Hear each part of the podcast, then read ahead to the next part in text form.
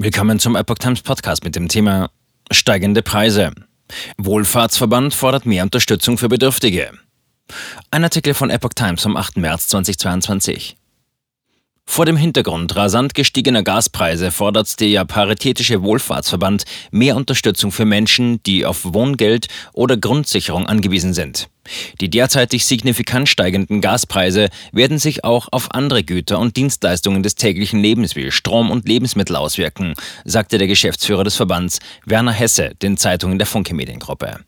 Die damit verbundenen drastischen Preissteigerungen könnten sich die Menschen nicht leisten, die auf staatliche Leistungen zur Existenzsicherung angewiesen sind.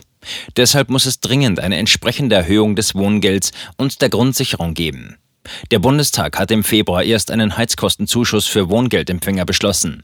Außerdem einigte sich die Ampelkoalition auf eine höhere Pendlerpauschale, einen schnelleren Wegfall der IEG-Umlage und Sonderzahlungen für Bedürftige und von Armut betroffene Kinder. Angesichts der Erholung der Weltwirtschaft nach der Corona-Krise sind die Preise zuletzt stark gestiegen.